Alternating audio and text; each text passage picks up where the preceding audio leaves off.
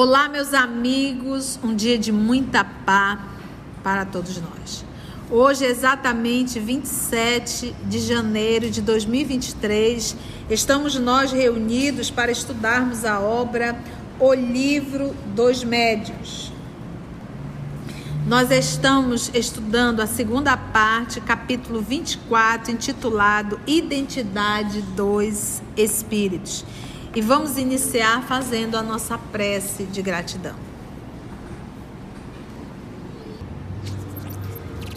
Amado Mestre Jesus, a luta diária, as incertezas, os medos,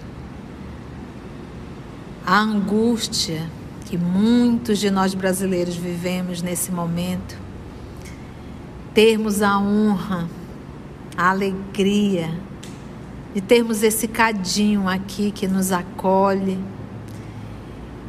que nos faz reviver a esperança, a confiança, a certeza que o bem vai prevalecer. E que acima de tudo, quem governa é Deus. Nessa noite, amado Mestre, iremos estudar a obra, o livro dos médios, falando exatamente sobre a identidade dos Espíritos, mostrando a cada um de nós, para que possamos aprender a termos o discernimento para identificar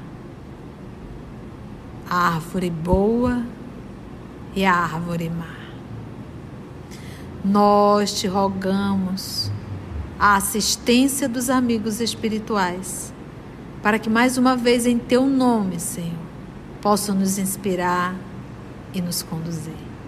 E nós estamos aqui reunidos, amado Mestre, em teu nome, solicitando a tua presença através dos amigos espirituais. Graça te damos, Senhor, que assim seja. Vamos então. Item 9. Identidade dos espíritos. Vamos ver se a gente dá conta de aprender. Os espíritos superiores se exprimem com simplicidade prolixidade, porque todo prolixo ele quer não ser entendido. Porque se ele for entendido, a máscara dele cai. E mostra verdadeiramente a sua essência, que não é nada boa. Então, e outro ponto do prolixo é ele não domina o assunto, ele enrola o assunto.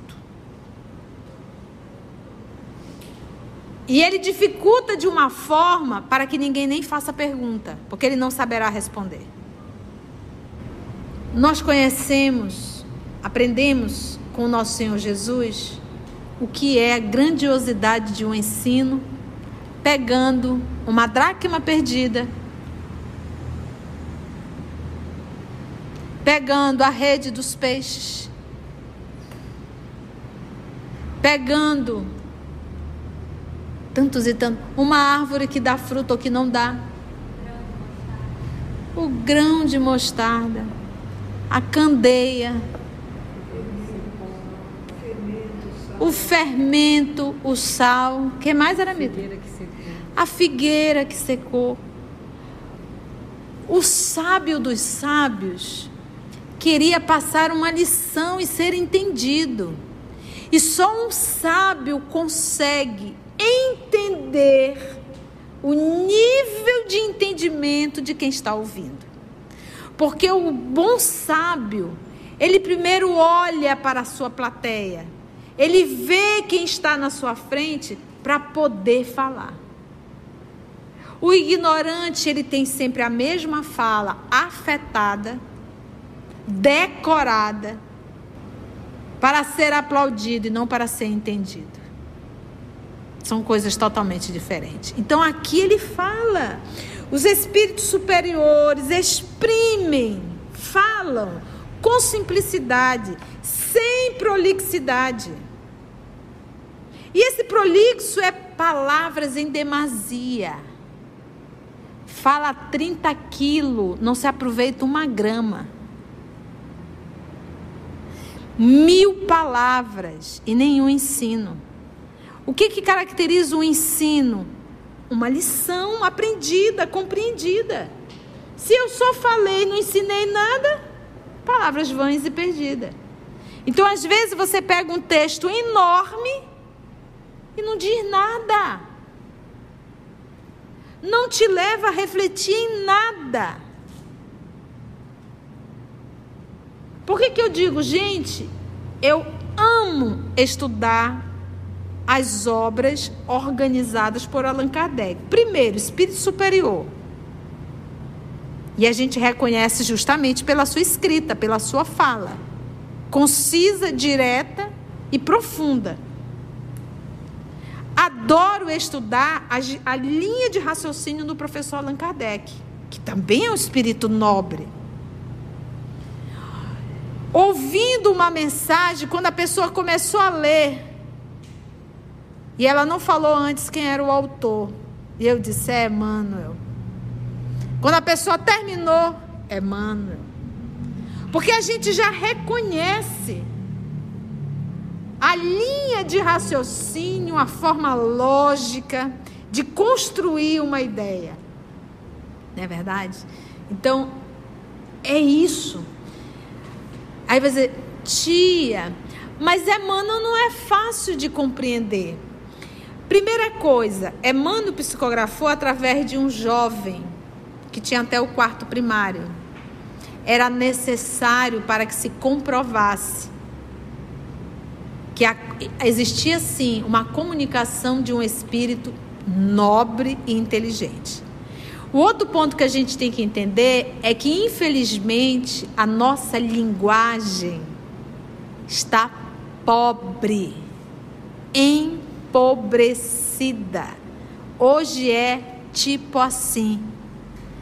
Mil palavras, das mil novecentos é tipo assim. Porque nós não temos hoje, nós não temos mais o hábito de leitura. Quando eu falo em ler, é diferente de decorar. Então hoje nós temos uma educação decorativa e, e uma educação que de muito conteúdo conteudista e não fica absolutamente nada. Então ele continua no tipo assim, uma educação conteudista, decorativa, que não te ensina a pensar e a refletir. Não te ensina a construir uma ideia. Então, é uma deficiência realmente da nossa educação. E aí pego a necessidade de mostrar uma linha de raciocínio bem diferente. Mas se nós pegarmos o nosso Senhor Jesus, que estava encarnado e queria sim atender a toda a humanidade.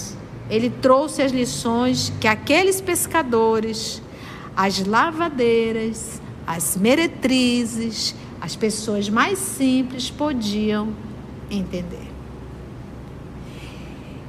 Quando é eu quero falar de forma bastante prolixa, e palavras que são difíceis de entender, eu estou sendo movido exatamente pelo quê?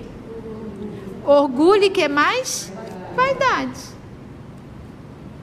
Eu quero chegar abalando, eu quero ser apontado como uma pessoa inteligente. Então eu decoro duas, três palavras que não fazem parte muito do vocabulário e estou usando sempre elas. Ficou claro isso? Continua ainda ele nos explicando como identificar um espírito. O estilo deles, dos espíritos superiores, é conciso, ou seja, sem prolixidade, sem vômito de palavras, sem exclusão da poesia das ideias e das expressões. Não é chulo. Apesar de ser conciso, não perde a poesia de uma escrita, a beleza de uma escrita, a harmonia de uma escrita. Eu adoro sempre lembrar, porque realmente me chamou a atenção na obra Libertação. Falando de uma mãe, uma esposa que não soube ser fiel ao compromisso assumido. E o André Luiz a chama de quê? Não foi André Luiz, foi o mentor espiritual. A nossa irmã foi uma borboleta saltitante. Uma poesia para dizer que ela foi promíscua. Entende? Não chocou ninguém. Não agrediu ninguém. E poucos conseguem entender o que é uma borboleta saltitante. Mas quem está lendo o livro com atenção vai ver, porque antes foi dito porque que ela estava ali, no cemitério, presa ao corpo físico, sendo deteriorada, entrando em decomposição. Os espíritos superiores eles são o quê? É claro e inteligível a todos, sem exigir esforço para ser compreendido. Porque quando tu diz 30 quilos de palavra, tu não consegue nem entender. Eles têm a arte de dizer muitas coisas em poucas palavras. Aí a pessoa diz, mas Conceição, como é que tu consegue pegar uma, uma, uma frase dessa e tirar tanto material? Porque está lá dentro. Porque eles falam muito em poucas palavras. E a gente que corre atrás, porque a gente tem que tirar. E, e, eu digo que esses textos, eles são textos que estão em movimento. Por quê? Porque hoje eu consegui interpretar e tirar esse tanto. Se eu completar 60 anos e eu for olhar esse texto, eu vou tirar material que hoje eu não estou conseguindo. Isso é, se eu, eu cresci, se eu evoluir. Porque cada palavra é empregada com exatidão. E aí eu gosto de lembrar da obra Paulo Estevo, quando o Senhor Emmanuel nos diz o quê? Que as ruas de Corinto eram ruas suntuosas a palavra ali é isso aqui, olha. A palavra ela é empregada com exatidão. Ele não estava enfeitando. Por quê? Décadas e décadas e séculos depois, fazendo uma escavação em Corinto, o que, que foi descoberto? Que as ruas de Corinto eram feitas de mármore. As ruas. Então era suntuosa. Pensa só a sala da tua casa de piso de mármore. Hoje eu vi uma reportagem rapidinho é, dentro de uma vinícola na Itália, fazendo uma escavação, descobriram um piso lindo por sinal, todo feito em como é que é o nome daquele que vai montando pedacinho? mosaico. Mas pedacinhos pequenininhos para formar vários desenhos. Eu já imaginei o trabalho que os escravos tiveram para fazer aquilo. Porque dá trabalho mosaico. Agora imagina um, um espaço enorme. Então eles não usam palavras vãs. Isso é uma coisa que a gente tem que estar atento. Por isso é que por que, que a gente pega, quando a gente pega as obras de André Luiz, quando a gente pega as obras de Emmanuel, a gente pega numa palavra e diz: olha, vocês estão vendo essa palavra? A tia não faz assim? Vocês conhecem a tia? A tia chata? Olha aqui essa palavra. Essa palavra aqui muda todo o sentido. Essa palavra aqui dá uma conotação mais profunda. Porque ela não está ali para fazer volume. Ela foi pensada um livro psicografado não é assim, ah, vou escrever e venho escrever. Um livro psicografado é um pensamento materializado. E um livro materializado, ele, uma materialização de um espírito é temporária. São alguns minutos. Não fica para servir a humanidade. Por isso que o Emmanuel chamou a atenção de Chico, que a materialização dele seria muito maior, a materialização dos pensamentos seriam os livros. Hoje eu estou aqui, nós estamos lendo. O que está escrito aqui dentro, o que a gente tem aprendido. nessa obra. É claro e inteligível a todos, sem exigir esforço para ser compreendido. Eles têm a arte de dizer muitas coisas em poucas palavras, porque cada palavra é empregada com exatidão. Com exatidão. Então, o que, que essa palavrinha aí quer dizer? Os espíritos inferiores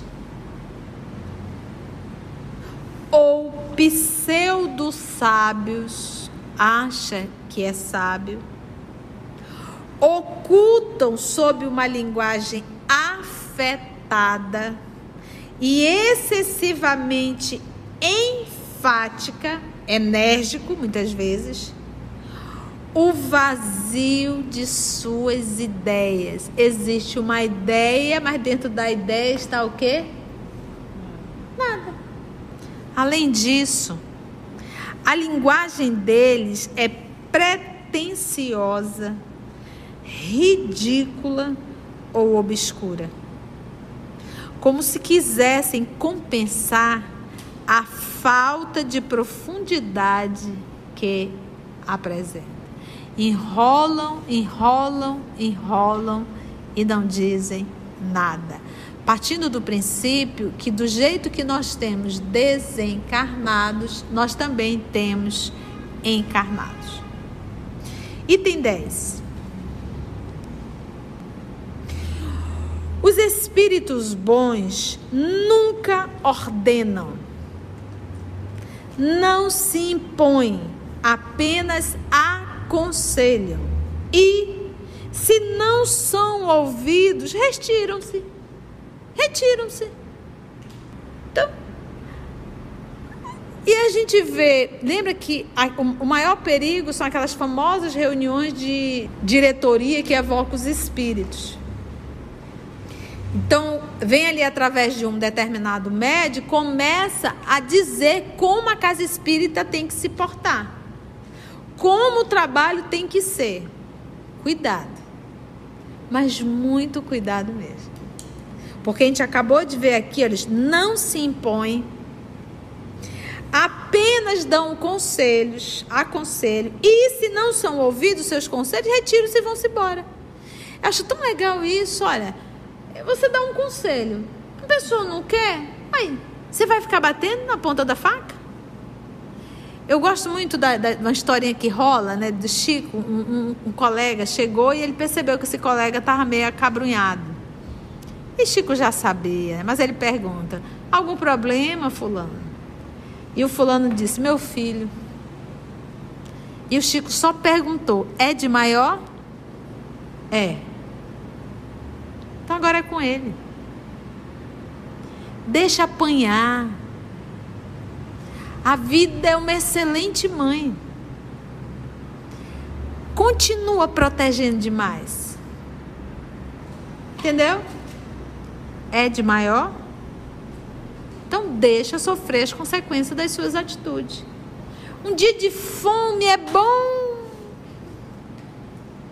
para valorizar o pão de cada dia. Os espíritos bons nunca ordenam, não se impõem, apenas aconselham e se não são ouvidos, retiram-se. Os maus são autoritários, dão ordens, querem ser obedecidos e não se afastam haja o que houver obsessor. E é por isso que eu digo, a gente tem que fazer uma pergunta se nós não somos obsessor na vida de algumas pessoas. Vou repetir. Autoritário, dão ordem, querem ser obedecidos e não se afastam. Haja o que houver. Todo espírito que se impõe trai a sua origem. Que se ele está se impondo, traiu a sua origem é impor a tua vontade sobre o outro. São exclusivistas e absolutos em suas opiniões. Oh, meu pai. Exclusivistas e absolutos em suas opiniões e pretendem ter o privilégio da verdade. Exigem crença cega o que é crença cega, gente? Não pensa, não reflita. Eu estou certo. Mas estão falando isso. Isso aqui é tudo mentira. Acredite em mim. Tá todo mundo errado, eu tô certo. E jamais, olha essa, crença cega, e jamais apelam para a razão. Raciocina, reflete. Por que, que a gente gosta tanto de Kardec? Porque ele nos ensina o quê? Pensar. A construir um pensamento e a pensar. Por que, que eles não, não, não nos levam a pensar? Porque eles querem manipular. E quando você ensina o outro a pensar, você dá asas para o outro. E o que você quer é manipular. Por saberem que seriam desmascarados pela própria razão. Então, uma coisa é você ajudar o outro a pensar e ensinar, dar asas para ele. A outra coisa é você querer seguidores sempre ali pertinho de ti. Não, só, só se for comigo, só se for comigo. Item 11. Ele foi ponto a ponto aqui mostrando a identidade.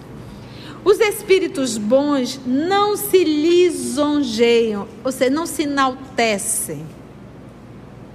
Aprovam o bem que se faz, mas sempre com reserva. Os maus exageram nos elogios. Claro, qual é a forma de você trazer a Carla pertinho de ti? Joga purpurina em cima da Carla. Aí eu vou conseguir trazer a Carla bem pertinho para mim, para mim poder manipular a Carla. Quantos não usam esse recurso?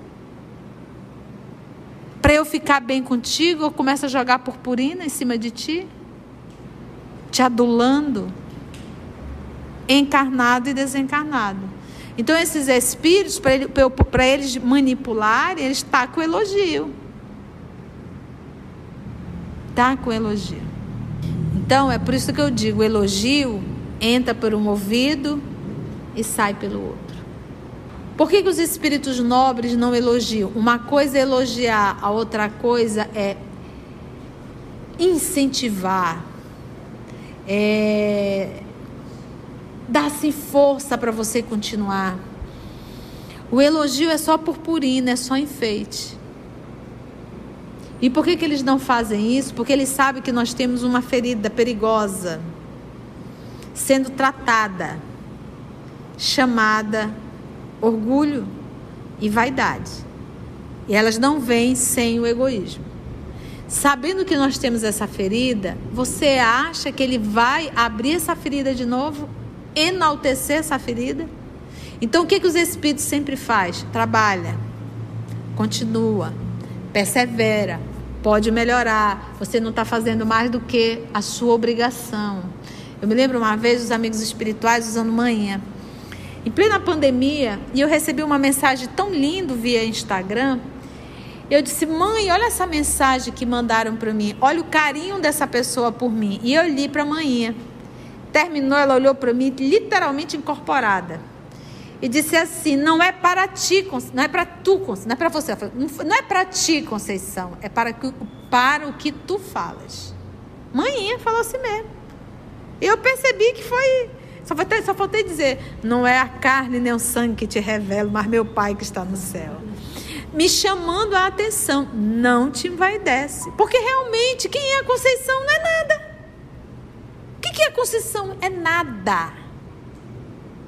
Na verdade, é o que ela fala, que não é dela, é da doutrina. Então, a paixão, o carinho, o amor é para a doutrina, porque é o que a gente fala. Concessão não é nada, nada, nada, nem o capim. E é isso que a gente tem que estar sempre. E muito cuidado com os elogios. Vamos lembrar da obra Paulo Estevam? Para onde Paulo ia era pedrada. Acho que era Licaônia, se não me falha a memória. Ele foi lá pregar. Chegou lá, uma criatura se levantou, incorporada, e começou a derramar elogios. Barnabé ficou todo, poxa, olha aí, né? Ah, que legal, né? Na hora, Paulo foi para cima e mandou o espírito se calar. Olha só o que, que é estar atento e vigilante para o trabalho do bem. E aí depois o Barnabé disse, mas poxa, Paulo, por que ela estava falando de ruim só falando que eu obedeci? Exatamente. Nós não somos tudo isso que eles falaram. Logo, não são de Deus. Olha a, a lucidez. Então, desconfie. De encarnar, uma coisa é chegar e dizer, construção está legal, continua firme, que Jesus te abençoe, né, te dando força. A outra coisa é jogar purpurina. Então, os espíritos bons não lisonjeiam, não enaltecem, né? Aprovam o bem que se faz, mas sempre com reserva, sem, sem purpurina. Os maus exageram nos elogiam, estimulam o orgulho e a vaidade, embora pregando a humildade. Eu tenho orgulho de ser humilde. E procuram exaltar a importância pessoal da Conceição. Sem você, o EOS não é nada. Tu já pensou? É isso que eles procuram fazer. Sem você, tudo vai acabar. Porque às vezes a gente está num trabalho e a gente tem a certeza que nós somos insubstituíveis. E aí você percebe que você é substituível sim e por alguém muito melhor e fazendo muito melhor. Então não é o trabalho que precisa da gente, somos nós que precisamos do trabalho. Se eu não fizer, se a Mita não fizer, se a Carla não fizer, se a Lígia não fizer, se a Cecília não fizer, se a Lúcia não fizer, se o Tarciso, a Narume e a Graça não fizer, tenhamos certeza que levantarão mil para fazer. E quem estará perdendo somos nós. Porque estaremos de fora desse grande banquete. Foi bom, gente? O lombo está doído? Antes de orarmos em agradecimento, vamos ouvir algumas considerações da tia que destacamos neste estudo para a reflexão dos ensinamentos. Vamos aos destaques da tia? O sábio dos sábios queria passar uma lição e ser entendido. E só um sábio consegue entender o nível de entendimento de quem está ouvindo. Porque o bom sábio, ele primeiro olha para a sua plateia, ele vê quem está na sua frente para poder falar. O ignorante, ele tem sempre a mesma fala, afetada, decorada, para ser aplaudido e não para ser entendido.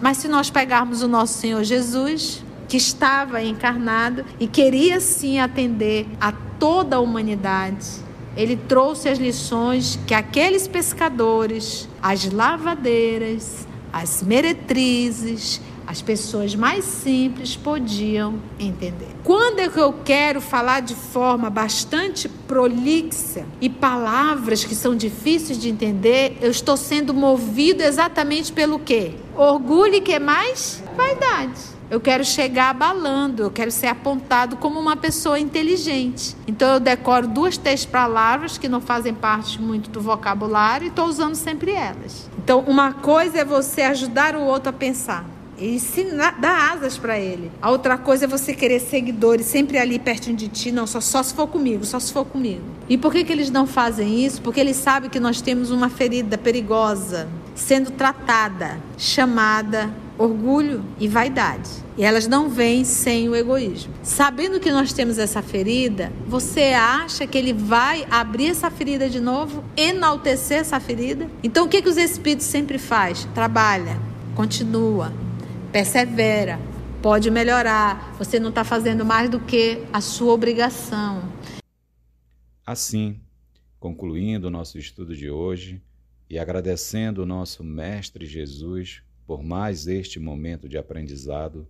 Vamos orar? Então, assim agradecemos a Deus nosso Pai, a Jesus, o nosso amado Mestre, aos amigos espirituais aqui presentes e, se Deus nos permitir, até o nosso próximo encontro.